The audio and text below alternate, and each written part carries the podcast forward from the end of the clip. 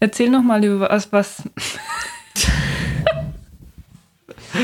so, ich habe das so eins. eingebaut, Thomas. Ich habe das so Cola eingebaut Nein, und Heidi. Du schaust mich an und okay, denke mir jetzt, hier, du ja? zeigst mit dem Finger, denke ich mir, jetzt ja, weißt du mich. Okay. ähm, Durch die Guillotine. Guillotine. Guillotine. Guillotine. Guillotine, oder? Uh, Guillotine. Ah? Guillotine. Guillotine. Guillotine. Guillotine. Guillotine. Guyo. Guyo. Sag ich anders. Okay, Guillotine. Guillotine, ja.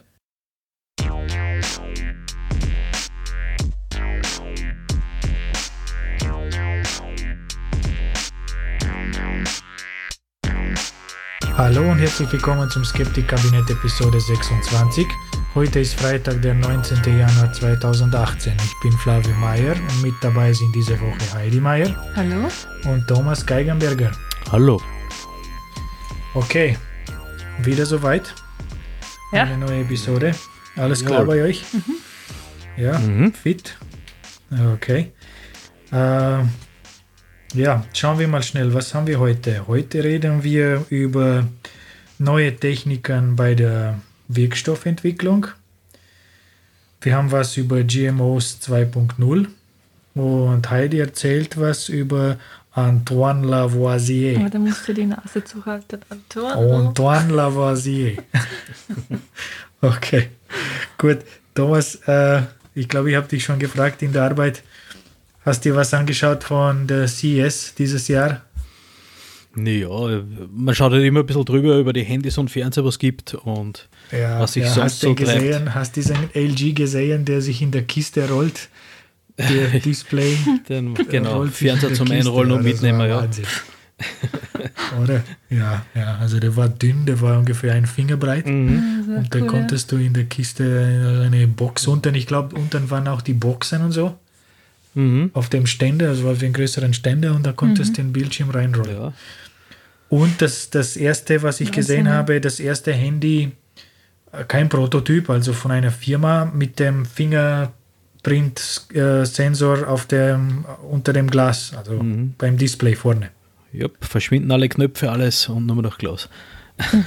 ja, also das, das war cool, ja, auf das, auf das freue ich mich. Mhm. Das hat probiert Samsung voriges Jahr und dann haben sie es nicht geschafft. Ne? Und dann haben sie den Fingerprint-Reader da neben der Kamera komplett schlecht positioniert. ne? Ja, muss sich immer was und, verändern. ja, ich habe aber Leaks gesehen bei dem S9 und leider haben es anscheinend, jetzt haben sie es hinten gemacht, den Sensor in der Mitte dafür. Also haben sie es noch nicht unter dem Glas. Mhm. Aber die haben gesagt bei der CES, dass, dass dieses Jahr sicher Handys äh, erscheinen, wo der Fingerprint-Scanner äh, unter dem Display ist, ja. Mhm. Und dann vielleicht, vielleicht bei Note 9 oder so. Mhm. Ja. Also interessant. Da waren ein paar coole Autos. Äh, das waren Konzepte, glaube ich. Was, was war das? War das ein Mercedes oder war das, äh, mhm. Wo vorne alles ein riesiger Display war, ja? Mhm, genau. Das habe ich nicht gesehen. Ja, ja, weiß nicht mehr genau, was das war. Da verschwinden alle Knöpfe und gibt nur noch Anzeigen. ja. Keine Türgriffe ja. und so. Ah, die Tür, ja, das war das mit den keine Türgriffen, genau. Keine Türgriffe mehr, ja, alles war. Ja, sehr cool. das war cool, ja. Das ist ja, War das nicht auch mit Fingerprint zum Aufmachen? Weiß ich nicht mehr. Keine Ahnung, wahrscheinlich. Weiß ich nicht. Wahnsinn, ja. Okay, gut. Starten wir dann. Schauen wir mal, ja, was da alles Thomas, kommt. erzählst du uns was über die neuen Techniken bei der Wirkstoffentwicklung? Ja, also ich äh, erzähle euch heute, heute etwas über die neuen Techniken bei der Wirkstoffentwicklung und zwar eigentlich äh, Techniken, die was mich selber auch sehr interessiert haben. Und zwar betrifft es äh, künstliche Intelligenz bzw. 3D-Druck.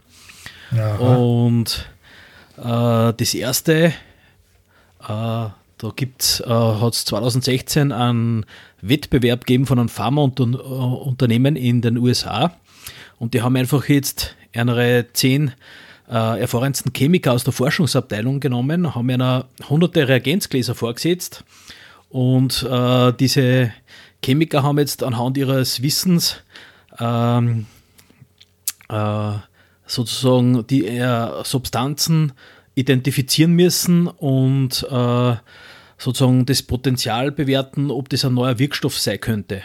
Und äh, ja, nach ein paar Stunden haben sie jedenfalls einen Sieger festgestellt gehabt, soweit so gut, also es war jetzt nichts Besonderes. Und äh, das richtig Interessante war nämlich der zweite Blatt, weil der hat nämlich äh, diese Aufgabe innerhalb von ein paar Millisekunden erledigt. Und äh, das war eben ein äh, Molekülalgorithmus, der auf einem äh, Computer daneben gelaufen ist, der was da mit, äh, bei diesem Wettbewerb mitgerannt ist. Äh, entwickelt haben den äh, der Willem van Horn, das ist der Leiter der Abteilung Chemoinformatik bei dem schottischen Startup Existentia. Und okay der hat eben diesen Algorithmus entwickelt. Also im Grunde äh, gibt es schon länger äh, sozusagen eine Vorgeschichte, äh, wo eben. Also der, das waren äh, richtige Menschen und, und Genau, so ein richtiger Chemiker sozusagen. Und gegen was, den Algorithmus sozusagen. Gegen den Algorithmus. Der war dabei. Sozusagen. Die eine haben eben quasi ihre Erfahrung hineingebracht und der zweite eine große Datenbank. Aha. Und also es gibt in diesem Bereich gibt schon früher Sachen, die was mit Datenbanken gearbeitet haben. Also da haben schon Anfang der 2000er Jahre an der Uni Bern Moleküle kartiert. Und da gibt es also eine riesengroße Chemical Universe Database. das ist die GDB 17, die was, ist derzeit die größte und modernste. Äh, die ist an der Universität Bern entwickelt worden und äh, die hat sämtliche Verbindungen, äh, die was bis zu 17 Atome enthalten. Und das heißt, ja, wenn man jetzt die 17 Atome hat, die was man dann die ganzen Möglichkeiten durchspült, ist eine ziemlich große Menge, was rauskommt. Also wir haben da ca. 170 Milliarden verschiedene mhm. Verbindungen, die möglich sind. Okay. Die sind halt dann nach verschiedenen Merkmalen sortiert. Also auch, ob es jetzt die Anzahl der Kohlenstoffatome oder äh, Wasserstoffatome bzw. Verbindungen dazwischen, also Doppelbindungen, irgendwelche äh, speziellen Verbindungsgruppen, was draus sind. Also nach denen wird das halt Ganze äh, kartografiert und äh, da werden äh, identische Verbindungen äh, miteinander verknüpft. Mhm. Im Endeffekt hat es äh, dann den Sinn gehabt, man gibt einen zugelassenen Arzneistoff hinein und dieses äh, Programm fängt an, innerhalb von Minuten äh, alle verwandten äh, Wirkstoffe und Verbindungen, die was zu diesem Wirkstoff passen, aufzuzeigen. Und die kann man dann anschließend auswerten, versuchen zu synthetisieren und äh, da finden wir halt immer wieder geeignete drunter, die was halt auch äh, so einen Wirkstoff verstärken oder besser machen als einen alten. Aha. Mhm. Ja, äh, ja, es ist eben jetzt so mit der zunehmenden Rechenbauer, da wächst natürlich das Potenzial solcher Algorithmen und wir bewegen uns ja schon immer mehr auf äh, künstliche Intelligenz zu. Und äh, die, da gibt es eben jetzt immer mehr Unternehmen am Markt, die eben mit diesen virtuellen Molekülen spielen. Und äh, man erspart sich dadurch eigentlich die Arbeit, äh, aufwendig Wirkstoffe aus der Natur heraus zu isolieren. Ah ja. Hm. Ja, äh, wir haben jetzt da das Problem, äh, mit, mit, der Zeitdauer, weil wenn ich jetzt einen neuen Wirkstoff entwickle, äh, dauert es normalerweise so mindestens vier bis fünf Jahre Entwicklungsarbeit. Und äh, bei der jetzt äh, gerade bei diesem Wettbewerb, diese Firma, also dieses Startup, was da mitgenommen hat, hat äh, eben 2015 dann bei einer Kampagne für ein japanisches äh, Pharmaunternehmen mitgemacht und hat es eben geschafft, innerhalb von zwölf Monaten äh, über 400 äh, Verbindungen zu finden. Und äh, da haben sie ja die meisten synthetisieren können. Und man kann jetzt sagen, eigentlich nur noch zwei Jahre nach dem Start dieses Projektes haben sie äh, bereits schon Wirkstoff äh, gehabt und zu den ersten klinischen Tests schicken können. Also es, ja. sie haben wirklich die Zeitdauer der Entwicklung fast halbiert durch diese äh, äh Arbeit mit der KI. Äh, es, ein Nebeneffekt ist äh, auch unter anderem der, dass bei dieser Kartografierung von diesen ganzen Molekülen äh, dann auch viele Moleküle gefunden werden können, die auch giftig sind, beziehungsweise vom Körper schlecht absorbiert werden. Also weil man weiß halt, gewisse Wirkstoffe wirken so und man findet die Verwandtschaft zueinander und äh, da lassen sie eben solche äh, Nebeneffekte auch vermeiden. Ja, ja. Jo, ähm, es gibt natürlich dann äh, das Problem, äh, die Datensätze, die es gibt. Äh, weil die sind ja dieser ganze Grundsatz, auf dem dieses System funktioniert. Und äh, bei unbekannten Verbindungen, da passiert natürlich einmal auch öfter ein äh, schneller Fehler halt. Und bei vielen KI-Programmen ist es eben auch so, dass diese äh, in einer Art Blackbox arbeiten und äh, man erhält jetzt einfach keine Information, keine Auskunft darüber, warum eben gerade ja, ja. jenes Molekül jetzt äh, der Kandidat worden ist. Äh, also das lässt sich zum Teil schwer nachvollziehen.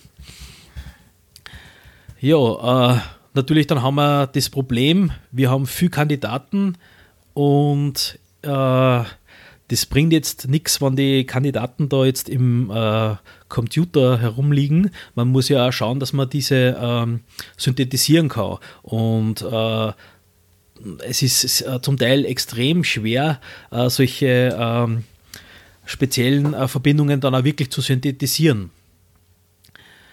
Äh, ja, also in dem Bereich Wirkstoffentwicklung und Informatik ist eben jetzt wirklich so immer mehr gang und gäbe, dass eben jetzt die Chemiker gemeinsam mit den Informatikern zusammenarbeiten.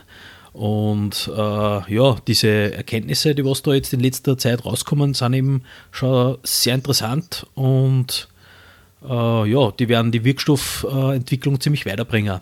Obwohl ich natürlich, äh, also es gibt vielleicht Leute, die was glauben, dass dann die Chemiker oder die Wissenschaftler an und für sich sich selbst obsolet machen, wenn einmal die KI schlau genug ist. Aber glaube ich insofern auch nicht so. Also, weil schließlich gibt es ja noch Schachspieler und Go-Spieler, obwohl da auch schon die KI äh, äh, sozusagen den ersten Platz belegt hat und immer mhm. besser wird.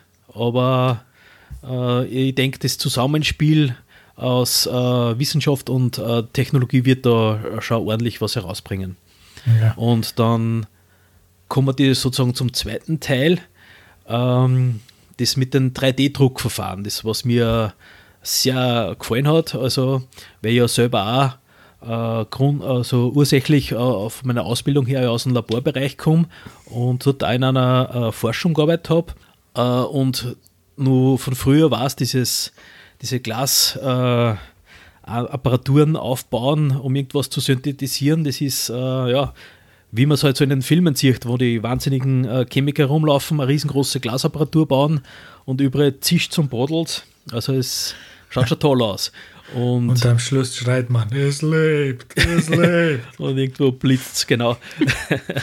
ja, und da gibt es eben in 3D-Druckverfahren, hat es äh, seit kurzem auch ganz neue Möglichkeiten.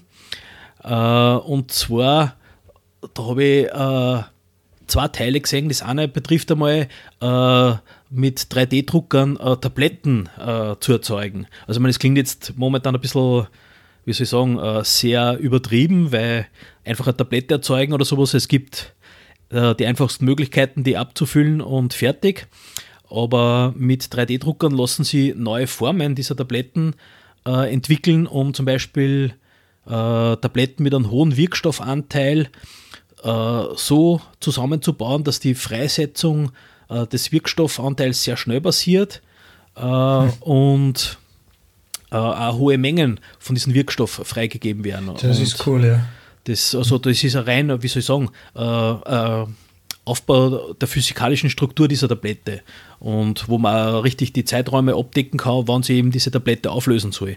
Also das war ganz interessant. Äh, ist aber eher das Einfachste, weil das richtig Interessante ist äh, so, das war der Leroy äh, Cronin, ein Chemiker an der Universität von Glasgow und seine Kollegen, die haben eben auch mit 3D-Drucker gespielt und bei ihnen war es so, äh, sie haben diesen 3D-Drucker äh, verwendet, um für die Synthese mit einfachen Chemikalien, äh, also eigentlich Standard-Ausgangsverbindungen, ja. so richtig maßgeschneidert äh, spezielle Reaktoren zu machen, äh, in denen eine komplette Reaktion abläuft. Ja. Und äh, zwar äh, ist es so, hier haben sie einen, einen ganz einen spottbilligen, einfachen 3D-Drucker genommen mit äh, Open Source Software ja. und haben angefangen, äh, spezielle 3D-Matrixen da zu drucken. Äh, und diese 3D-Matrixen enthalten äh, Katalysatoren und beziehungsweise haben sie spezielle Architekturen drinnen, äh, die eben äh, zum Teil Komponenten für elektrochemische und äh, spektroskopische Analysen enthalten. Im Endeffekt soll es so hinhauen, ähm, die äh, geben in diese Standardreagenzien hinein und die Reaktion passiert speziell in, Schritt für Schritt in dieser gedruckten Matrix und am Ende hast du halt äh, nach ein paar Schritten äh, der fertigen ähm, äh, Rohstoff, also dein Wirkstoff. Also das war wirklich eine ganz interessante Geschichte. Äh, der Cronin und seine Kollegen haben hier, äh, also dieser Artikel ist dann verlinkt, äh, sie haben nämlich äh, eine Muskelrelaxanz äh, namens Baclofen herausgebracht, eben mit dem System. Ja. Und da haben sie vier verschiedene chemische Reaktionen geschafft in so einer Matrix und zwölf Schritte einzubauen. Also angefangen vom Füttern, Verdampfen verschiedener Lösungen bis die was aber zum richtigen Zeitpunkt stattfinden und in der richtigen Reihenfolge. Also das war eine ganz äh, beeindruckende Geschichte. Weil wenn man jetzt ein bisschen weiterdenkt, dann ist es dieser Ansatz, äh, der ermöglicht dann ja sozusagen eine On-Demand-Produktion von speziellen Chemikalien und Medikamenten. Also ja. wo man sonst normalerweise große Anlagen umbauen müsste, könnte man hier eben in kleinem Maßstab spezielle äh, Medikamente für eigentlich auf, auf zum Teil auf Personen zugeschnitten produzieren. Ja, voll äh, interessant. Cool, ja. Weißt, äh, richtig auch, wenn du jetzt sagst, okay, es funktioniert nicht so ganz, wie du es haben willst, oder du willst ein bisschen andere, ähm, äh, den Rohstoff verändern oder eine gewisse Konzentration erreichen, kannst du ja jederzeit mittels 3D-Druck äh, wieder diese Matrix umbauen und äh, die Reaktion ein bisschen anders verlaufen lassen. Und äh, vom Ablauf her es findet ja alles da drinnen statt und du brauchst jetzt auch jetzt nicht wirklich die Fachkräfte, die was äh, diese Anlagen und Apparaturen bedienen, weil da eigentlich mehr oder, mehr oder weniger alles in diesem geschlossenen äh, System passiert. Das heißt, es eben auch für Nicht-Spezialisten sind relativ einfach in der Lage, eben diese äh, Synthese durchzuführen. Ja.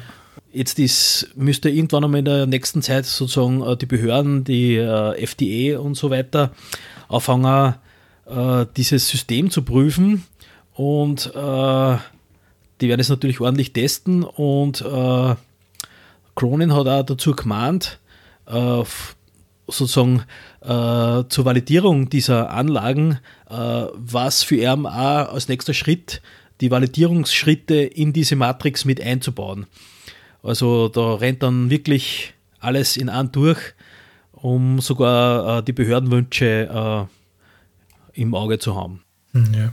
Ja, mhm. das, das wird AI wird überall in jedem Bereich mhm. eine ja. große Rolle genau, spielen. Ja. Und das, wie du gesagt hast, das passt irgendwie auch in dem Trend zu diesen personalisierten Medizin. Ne? Und mhm. das Eben, ja. maßgeschnitten auf den Patienten und genau. auf eine kleine Gruppe von Patienten, die genau richtig, wo sie eben genau das ja, kleine, also sehr seltene Krankheiten dann auch eben wirklich es, es einfacher er, ermöglicht wird, äh, eben seltene Krankheiten auch mit äh, äh, Wirkstoffen zu versorgen. Ja, mhm. ja. Ich habe mich erinnert, ich weiß nicht warum, während ich dir zugehört habe, da gibt es dieses Computerspiel Folded. Ja, ah, ja man, genau, äh, richtig. Diese Proteine. Diese Proteinfaltungen, ja. Kennst du das? Ja. Genau, ja. Ist mir durch den Kopf ja. geschossen. Ja, Was, ja. ja. es ist eigentlich auch so eine Art, ja, äh, eine Art KI. Also man nimmt halt in dem Fall die KI von den Mitspielern, also die Intelligenz von den Mitspielern, die was Aha, eben okay. spielerisch diese Proteine falten, also die, Gami die Gamification der Wissenschaft. Genau, und, genau. Ja. Äh, habe ich mich erinnert. Ich habe mir ja, genau, vorgenommen, stimmt, mal zu spielen, aber dann irgend vor ein paar Jahren, als ich davon gehört habe, aber dann irgendwie habe ich es wieder vergessen. Ja, mhm. auch. Wird man in den nächsten Jahren sehen, äh, wie das ausschaut, wann die hm. auftauchen langsam. voll interessant, Wenn die ja. AIs dann damit spielen. Ja, genau. Dann noch, noch hast du, hast du jetzt kommt etwas anderes. da gibt es diese, weißt du, da gibt es diese Rubik's Cube, das Speedcubing, wie, wie viel, wie schnell du das machst. Mhm, genau. Und der Rekord ist, glaube ich, bei fünf Sekunden, äh, knapp fünf Sekunden Ja. für einen Würfel. Und irgendwelche Typen haben einen Roboter gebaut, der der Würfel würfelt und der ist fertig in zwei Sekunden oder zweieinhalb oder so. Stimmt, ja. Komplett irre. ja, aber sehr cool gemacht. Gibt es auf YouTube ein Video. Mhm. Also sehr, sehr coole Anlage. Ja, aber gut, okay. okay, gut. Thomas, Dankeschön. Jo. Okay, schauen wir mal, was habe ich. Äh, genau, das, äh, die GMOs 2.0.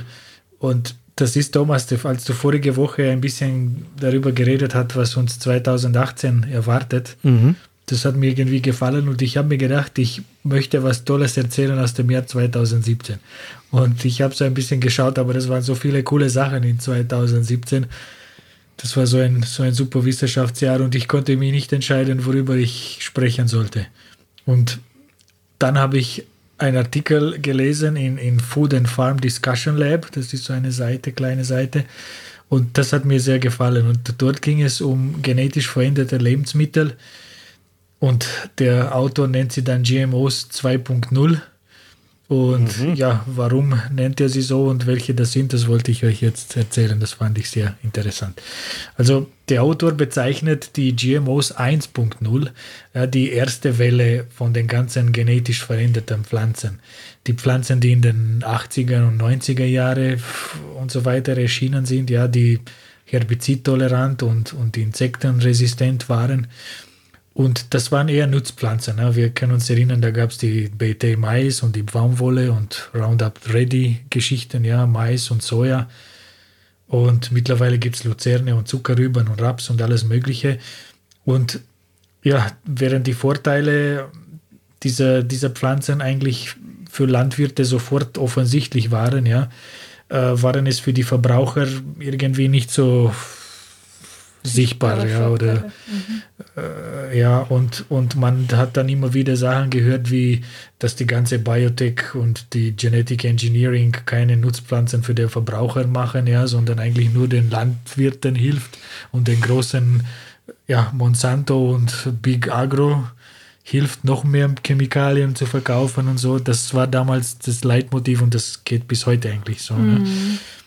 Und natürlich, dass die BT-Pflanzen dann zur Reduktion von Insektiziden äh, geführt hat oder dass die Verkäufe von Roundup dann den Absatz von anderen vielen schädigeren Herbizide verringern hat, ja, das wird natürlich nicht erzählt und wurde ignoriert. Ne? Okay, aber ich kann diese Kritik irgendwie nachvollziehen, wenn man ja nicht vom Fach ist. Okay, aber die sogenannten GMO 2.0 Pflanzen jetzt, ja, die in den letzten Jahren auf den Markt eher gekommen sind, ja, die sind irgendwie komplett im Gegensatz zu den oberen Geschichte, ja, die zerstören irgendwie komplett diese Schilderung der Anti-GMO-Bewegung, ja. Zum Beispiel haben wir die Beta Brinjal gehabt. Du hast mal darüber geredet, glaube ich, Heidi, ja? das waren die Aubergine. Die ist natürlich eine Katastrophe für die Anti-GMO-Bewegung, weil Monsanto ist nirgends zu finden und es gibt auch keine großen Konzerne dahinter und es gibt auch keine Patente und die Pflanze reduziert den Pestizideneinsatz und die Bauern dort sind glücklich. Ne? Die, die Beete Brinjal, die, die Aubergine, äh, die wurde von mehreren Universitäten entwickelt. Ne? Und die im Jahr 2014 wurden dann, wurden dann vier Beete Brinjal Sorten in Bangladesch zugelassen. Und nach jahrelangen Feldversuche, die gezeigt haben natürlich, dass sie sicher sind. Und das Saatgut wurde dann äh, an Landwirte vergeben. Und die waren natürlich von den Ergebnissen begeistert. Ja, die Auberginen zählen äh, zu den Grundnahrungsmitteln dort in der Region. Ne? Und in der Regel konnte ein Landwirt erwarten, dass er 40 Prozent seiner Erde zum Beispiel durch Schädlingsbefall äh, verlor, verliert. Und sie mussten über 100 Mal während der Wachstumssaison sprühen, teilweise mehrmals in der Woche. Und jetzt haben die Landwirte eben diese BTI-Sorten angebaut. Ja, und sie berichten, Dann, das siehst du dann alles mit, ja. ja, sie berichten eine drastische Reduktion der Pestizideneinsatz und anscheinend bis zu 80 Prozent. Ja, ja. Und auch kein Erntenverlust durch Schädlinge. Das ist auch bei dieser Kartoffel so. Sparst du voll die Pestizide. Ja, aber okay, jetzt kommen wir zu was anderes, weil vielleicht, ja, die Aubergine ist nicht so ein Ding in Europa. Ja. Äh, kommen wir zu den Arctic Apples zum Beispiel. Ja. Diese Arctic Äpfel, die wurden in Kanada entwickelt und 2017 wurden sie auch in Kanada und USA zugelassen.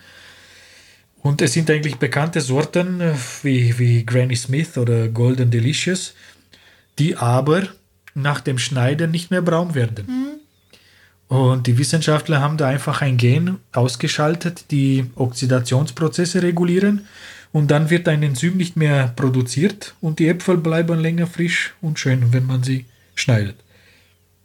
Und ich persönlich finde es jetzt ein bisschen vielleicht, ja, weiß nicht, eine Spielerei, aber trotzdem finde ich das cool. Ja. Und man kann natürlich argumentieren, dass es einfach vielleicht weniger Äpfel dann weggeworfen werden oder dass mm, die Kinder vielleicht äh, mehr Äpfel essen werden und so weiter. Aber gut, das ist eine andere Diskussion. Auf jeden Fall, verwandt mit den Äpfeln haben wir dann, äh, also im Sinne von der Bräunung, haben wir diese Innate-Kartoffeln, mhm. was du auch mal darüber erzählt hast. Und das Coole ist nämlich, dass jetzt die zweite Generation rausgekommen ist und ist in Kanada und USA zugelassen. Mhm. Und diese zweite Generation ist zusätzlich zu der ersten Generation gegen Kraut- und Knollenfäule resistent. Und zwar wurde das erreicht durch das Einfügen eines Gens aus einer Wildkartoffel. Und das wiederum äh, kann nach Angaben des Unternehmens der Einsatz von Pflanzenschutzmitteln, also von, von Fungizide jetzt in diesem Fall, etwa um 50 Prozent senken. Und wir können uns erinnern, bei der, bei der Innate-Kartoffel der ersten Generation, mhm. ne, das waren diese coole Sachen, die äh, haben weniger Acrylamid äh, produziert. Eigentlich haben sie nicht produziert, ich wurde eigentlich die Bildung von Stoffen reduziert, die de, bei der äh, Verarbeitung unter hohen Temperaturen dann zu mhm. dem gesundheitlich problematischen Acrylamid äh, genau, geführt haben. Okay, jetzt die Sache mit dem Acrylamid ist lange nicht definitiv, ja, und das, man weiß nicht genau, wie schädlich jetzt Acrylamid ist und weil, ja, haben wir schon darüber geredet, wir können keine Menschen als Versuchskaninchen nehmen, ja. Es wird vermutet, dass Acrylamid eben äh, schädlich ist, ja. Und dann gab es noch, was gab es noch bei der ersten Generation? Da waren die, die haben weniger grau-schwarze Flecken gehabt bei der Druckstellen. Ja? Und die haben eben wie die Äpfel keine, kein Braunwerden nach dem Aufschneiden. Mhm. Ja, und das ist genauso wie bei den, bei den Äpfeln. Da wurde ein bestimmtes Gen einfach ausgeschaltet. Das ist dieses Gain Silencing ja, Technologie. Und eben 2017 wurde die erste Generation auch, ist, auch in Australien zugelassen und auch in Neuseeland. Und mehrere Länder sind jetzt geplant in Zukunft. Und das finde ich eine sehr, sehr coole Sache. Mhm. Oder noch ein Beispiel, da haben wir den schnell wachsenden Lachs. Das äh, wurde 2017 in das Kanada. Ein bisschen spooky. Zum, ein bisschen spooky, ja, ist eine Gewohnheitssache. Das wurde jetzt 2017 in Kanada zugelassen, ja. Und in 2019 anscheinend wird in der USA zugelassen und hoffentlich in anderen Ländern auch. Aber natürlich, wenn man bedenkt, dass jetzt diese Lachssorte schon seit 20 Jahren ähm, mhm. existiert, ja, das ist dann doch ein bisschen traurig, äh, mhm. dass es erst jetzt, aber gut, äh, besser als nie. Ja. Ja. Und weil du sagst, es ist ein bisschen spooky, ja, also ähm, der Lachs wird normalerweise, ja, der wird gefangen oder gezüchtet, ne? Und er braucht ungefähr 30 Monate, bis er diese entsprechende Größe hat und Gewicht, äh, was man normal verkauft. Mhm. Dann, ja. Und diese genetisch veränderte Lachse, diese Firma, die Aqua Bounty, glaube ich, ist die Firma, erreicht dieses Gewicht in 18 bis 20 Monaten. Und anscheinend, weil er einfach schneller wächst und schneller mhm. frisst und schneller fertig ist, sage ich mal, ja, verbraucht er auch anscheinend zwischen 10 und 50 Prozent, 10 und 25 Prozent weniger Futter. Mhm. Ja, und wie haben das jetzt die Wissenschaftler gemacht? Ja, also normalerweise bildet der Lachs in kalten Gewässern oder, oder im Winter keine Wachstumshormone. Und er wächst dann in dieser Zeit nicht und das jedes Jahr. Ja? Deshalb braucht er die 30 Monate. Und die Wissenschaftler haben jetzt zwei neue Genen in dem Genom des Lachses äh, eingeführt. Und zwar ein Gen ist für ein Wachstumshormon einer anderen Lachsart. Das ist dann der Königslachs. Okay, also auch, auch von einem Lachs. Ja? Mhm. Und sie haben noch ein Regulationsgen eines anderen Fisches, der in kalten Meerenregionen äh, lebt, auch eingeführt. Und das Resultat ist, dass natürlich diese genveränderte Lachse ganzjährlich dieses Wachstumhormon äh, ausschüttet. Also wächst, wächst das ganze Jahr und die Kältemonate machen ihm dann nichts mehr aus. Ja. Und die FDA hat natürlich ein Statement gegeben und gesagt, dass diese Fische bis auf das, die zwei neuen eingeführten Merkmale sich überhaupt nicht von den konventionellen Lachs äh, unterscheidet. Ne? Und sie haben natürlich geprüft, Geschmack, Farbe und Vitamine und Mineralstoffe und Fettsäuren und Eiweiß mhm. und so weiter und so fort. Und der Verzehr von, von diesem genveränderten Lachs ist für die Gesundheit unbedenklich, war die Schlussfolgerung. Mhm. Und ja, was, was sollte auch sein? Ja, es, es fehlt auch, weil wir haben oft darüber geredet, ja, es fehlt diese Hypothese, ja, die, die wissenschaftliche Basis, das was irgendwie Schlimmeres. Ja, diese zwei Genen von, von anderen mhm. Fischen, ja, das, das ja, kann nicht irgendwie äh, was, keine Ahnung, was rauskommen. Außerirdisches ja? rauskommen. Und natürlich waren natürlich Bedenken, dass die Fische irgendwie ins Freie gelangen können und dann sich dort vermehren und die einheimische Art dann verdrängen und so weiter, weil mhm. sie schneller groß und fett und so weiter werden. Was natürlich nicht Science Fiction ist, das könnte mhm. theoretisch passieren, aber äh, die Fische, die dann erlaubt worden sind, sind lauter unfruchtbare Weibchen. Mhm. mhm. Okay, dann und das auch wieder gelöst. Ja, genau. Und es gibt auch alles Mögliche an äh, Regulatorien, die das verhindern sollen. Zum Beispiel dürfen nur geschlossene Tanks äh, verwendet werden, die keine Verbindung zu offenen Gewässern haben mhm. und so weiter. Und dann gab es zum Beispiel 2010 gab es so eine Sicherheitsbewertung äh, in, in so im Rahmen einer öffentlichen Anhörung von der Seite der FDA und da kamen auch Wissenschaftler und Experten und auch Unternehmen und Umwelt- und, und Verbandorganisationen zu Wort, ja, und der Konsensus damals war, dass die Fische natürlich unbedenklich sind. Mhm. Und es gab natürlich auch Kritiken überall, dass man manchen Studien und so weiter und so fort, aber ich glaube, wie gesagt, in dieser Linie, in, in erster Linie, dass diese Plausibilität fehlt, warum die Fische irgendwie gefährlich mhm. sein könnten. Ja. Und ja, noch was dazu. Der Produzent hat angegeben, dass anders als in der Praxis heute üblich, äh, möchte er oder wird bei der Zucht kein Impf keine Impfstoffe und kein Antibiotika verwendet. Mhm. Bei der Fischzucht, was natürlich auch eine gute Sache wäre. Ja. Aber gut, ähm, das, ja, wie ihr seht, es hat es jetzt angefangen, sage ich mal, mit diesen GMO 2.0 Produkten. Ja? Und es wird sich in den nächsten Jahren dann herausstellen, ob diese Produkte das liefern können, was sie auch versprechen. Mhm. Ja?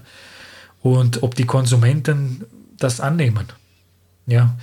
Ähm, und wie die Einflüsse auf die Umwelt und, und ja, wie der Autor gesagt hat in diesem Originalartikel, ob es jetzt Auberginen sind oder Apfel oder Fische oder ob es hornlose Rinder äh, gibt oder, oder ob es um die Ziegen geht, äh, die Milch mit wenigen Bakterien produzieren, ja, für die, für die Regionen, wo Pasteurisierung nicht so möglich ist, mhm. oder Kartoffeln und so weiter. Ähm, es gibt in den nächsten Jahren viele Innovationen und die am Start sind. Und ich glaube auch, dass 2018 so ein entscheidendes Jahr sein wird, wo sich auch zeigen wird, ob früher oder später diese Produkte kommen. Ja? Ob es jetzt in den nächsten Jahren ein Push gibt oder wie im Falle vom Fisch 20 mhm. Jahre noch dauert, bis die neuen mhm. Sachen auf den Markt kommen. Ja? Das wird sich herausstellen. Ja, aber ich fand es sicher nachziehen, wenn Australien mhm. und Amerika das. Ja, hoffentlich brauchen wir keine 20 Jahre mehr für die neuen Sachen. Ja. Es gibt ja jetzt da mit den Bananen äh, so eine Geschichte, weil die meisten ja. Bananenplantagen mit, dies, mit so einem Pilz kämpfen und da ja. Genau. Äh, haben sie jetzt so neue, genau, so, so neue durch, durch äh, Gen-Editing, glaube ich. Genau, oder? ja. Mhm. Ja, So eine neue so- Sorte, die was Mhm. wahrscheinlich resistent Die Kürze schaut da- aus, als wäre es resistent. Ja, und Mhm. die, die jetzige, die wir haben, natürlich, die war auch die Antwort auf eine andere Pest, die Mhm. vor, keine Ahnung, 10 Die oder 20 Jahren. 70er Jahren, glaube Oder ich. so. Ja, das, ja, ja. Also das war Genau. auch die Antwort. Jetzt haben wir einfach eine neue. Ja. Ja. Bis halt dann die wieder. Aber bei Bananen, da äh, Bananen, regt sich keiner auf. ja. Kakao, Das na. kauft da jeder. Kakao da, ist auch sowas, glaube ich. Gell? Kakao, hat Kakao, auch Kaffee, anscheinend so. nicht, ja. Na, Kakaobohne anscheinend hat auch so einen. Okay, ist einen- gefährdet. Ja, Ja. ja, ja. Mhm. ja, werden wir sehen. Hoffentlich geht es ein bisschen schneller voran. Das ist meine Hoffnung. Ja. Hm? Okay, gut. Heidi, Ja, ein da. bisschen was weniger Ernstes. ja, genau. Also Der Antoine ich Lavoisier. werde euch heute etwas über den Antoine Lavoisier erzählen. Und zwar war das ein französischer Chemiker, Rechtsanwalt, Hauptzollpächter und Leiter der französischen Pulververwaltung. Mit der Einführung von quantitativen Messmethoden und daraus resultierenden Überlegungen widerlegte er die Phlogiston-Theorie, was sich als sowieso wissenschaftlicher Irrtum herausstellte und wurde zu einem der Mitbegründer der neueren Chemie. Ja, ich glaube, er gilt als Vater der modernen Chemie oder so. ja, Ne? ja. Mhm. So, sein Lebenslauf. Also Antoine Laurent Lamonsier wurde als ältester Sohn eines wohlhabenden Juristen und Arztes am 26. August 1743 in Paris geboren. Seine Mutter starb ziemlich früh, als er fünf Jahre alt war. Äh, als Schüler einer Eliteschule war er sehr bald an der Naturwissenschaft interessiert. Zunächst studierte er aber noch Rechtswissenschaften, das wollte sein Vater so. Äh, Nach seinem Studium und nachdem er eine Arbeit über die Verbesserung der Beleuchtungsmöglichkeiten von Paris eingereicht hatte, wurde Lavoisier 1768 als Mitglied in die Akademie der Wissenschaften aufgenommen. Durch seine Mitgliedschaft in der Akademie erhielt, äh, erhielt er viele Verwaltungsaufgaben. Zum Beispiel führte er Inspektionen in Tabakfabriken durch und stellte dort unter anderem fest, dass der Schnupftabak mit Holzasche gestreckt worden war. Äh, 1771 heiratete Lavoisier die erst 14-jährige Marie-Anne Pierrette Paulzé. Äh, das war die Tochter seines Vorgesetzten, auch einem Hauptzollpächter. Jetzt fragt sich sicher der eine oder andere, was ist denn so ein Hauptzollpächter? Was hat denn der damals in Paris, also in Frankreich gemacht? Und zwar, das waren Leute, die die Erhebung von Steuerpachten damals gemacht haben. Äh, könnte man sozusagen Steuereintreiber nennen. Aha. So, dass eine Frau ebenfalls aus reichem, Also voll beliebt sozusagen. voll, voll beliebter Leute waren das, ja. so, dass eine Frau ebenfalls aus reichem Hause kam, hatte Lavoisier genügend finanzielle Mittel für seine eigenen späteren Experimente. Mm, Seine Frau stand ihm im Labor auch regelmäßig zur Seite. Sie experimentierte selber auch, führte ein Laborbuch und zahlreiche Abbildungen für die Kupfertafel aus Lavoisiers äh, Veröffentlichungen sind von ihr entworfen worden. Lavoisier leitete neben seiner Tätigkeit als Chemiker und Privatgelehrter viele öffentliche Ämter. Ab 1775 zum Beispiel war er Leiter der staatlichen Schießpulverwerke und ab 1791 Beauftragter der königlichen Schatzkammer. Also der war da wirklich ein, ein hohes Tier. Während der Französischen Revolution wurde er verhaftet und am 8. Mai 1794 durch die Guillotine hingerichtet. Die Revolutionäre rechneten mit allen privilegierten Personen der früheren Feudalgesellschaft gnadenlos ab und da blieb auch leider Herr Lavoisier nicht davon verschont. Ja. Ich weiß nicht, ob er das war, aber ich kann mich erinnern, irgendwo habe ich gelesen, dass äh, da war so ein Fall, wo die Leute gesagt haben, ja, was, der ist, der ist Das- voll gescheit und wichtig oder und die alle, ah ja, na. Pff. Aber ich weiß nicht mehr, ob es Lavoisier war oder Könnte nicht, aber anscheinend. sein, ja, ja, Also jetzt zu seinen berühmtesten Theorien und Werken. Ja. Also 1767 begleitete Lavoisier den Mineralogen und Paläontologen und Botaniker Jacques Etienne Guittard. Aha. Äh, das waren so jetzt die Anfänge von ihm, ja, also da, so hat er halt angefangen, der Lavoisier. Und zwar äh, sollten die beiden einen, also der, der Guittard sollte einen mineralogisch und geologischen Atlas von Frankreich anfertigen und der Lavoisier hat ihn halt begleitet und wollte ihm dabei helfen, ja. Aha. Leider scheiterte das ganze Vorhaben an Geldnot. Und aber der Lavoisier, der, der legte eine Arbeit über die Beschaffenheit des Trinkwassers vor. Und zwar vertrat er in der Arbeit die Ansicht, dass die Kenntnis über die Zusammensetzung des Trinkwassers für die Gesundheit der Bevölkerung von Bedeutung sei. Halt also, dass man eben aufpassen sollte, ob das Wasser sauber war oder nicht oder Schwermetalle oder irgendwelche Sachen drin ah, ja. waren. Ja, hat er so Versuche gemacht, ja. Und äh, er führte dann auch eine Reihe anderer Experimente durch. Zum Beispiel destillierte er Wasser mehrfach und untersuchte, wie rein das Wasser dabei werden konnte. Am Beginn seiner Untersuchung stellte Lavoisier die Frage, ob das Wasser in Erde verwandelt werden könnte. Das glaubten nämlich damals die Naturforscher so. Mhm. Der erste kürzere Teil seiner Abhandlung beschrieb diese Theorien. Im zweiten ausführlichen Teil führte Lavoisier Experimente an, um diese Meinung zu widerlegen. Er füllte ein, zum Beispiel, also er füllte dann ein Pelikangefäß, also das ist ein vollständig nach außen abgeschlossener Glaskolben mit zuvor mehrfach destilliertem Wasser und erhitzte diesen Kolben in einem Sandbad. Zu Beginn des Experiments trieb er sorgfältig die Luft aus, damit das Gefäß während des Versuchs nicht platzte. Das Erhitzen bis zum Sieden des Wassers erfolgte über eine Zeitdauer von drei Monaten. Also ich fand das sehr erstaunlich für damalige Zeiten, wie zeitaufwendig sie das schon ja. als Experimente durchgeführt haben. Ja. Naja, also nach einiger Zeit bemerkte Lavoisier entstehende Flitter, die sich am Boden absetzten. Und vor der Durchführung des Experiments hat er, er sich die genaueste damals verfügbare Waage beschafft und sowohl Glaskolben als auch das eingesetzte Wasser sorgfältig gewogen. Und nach drei Monaten erneuter Wägung stand für Lavoisier fest, dass Wasser nicht zur Erde wird. Und nach den Untersuchungen über das Wasser widmete sich Lavoisier dann den Gasen.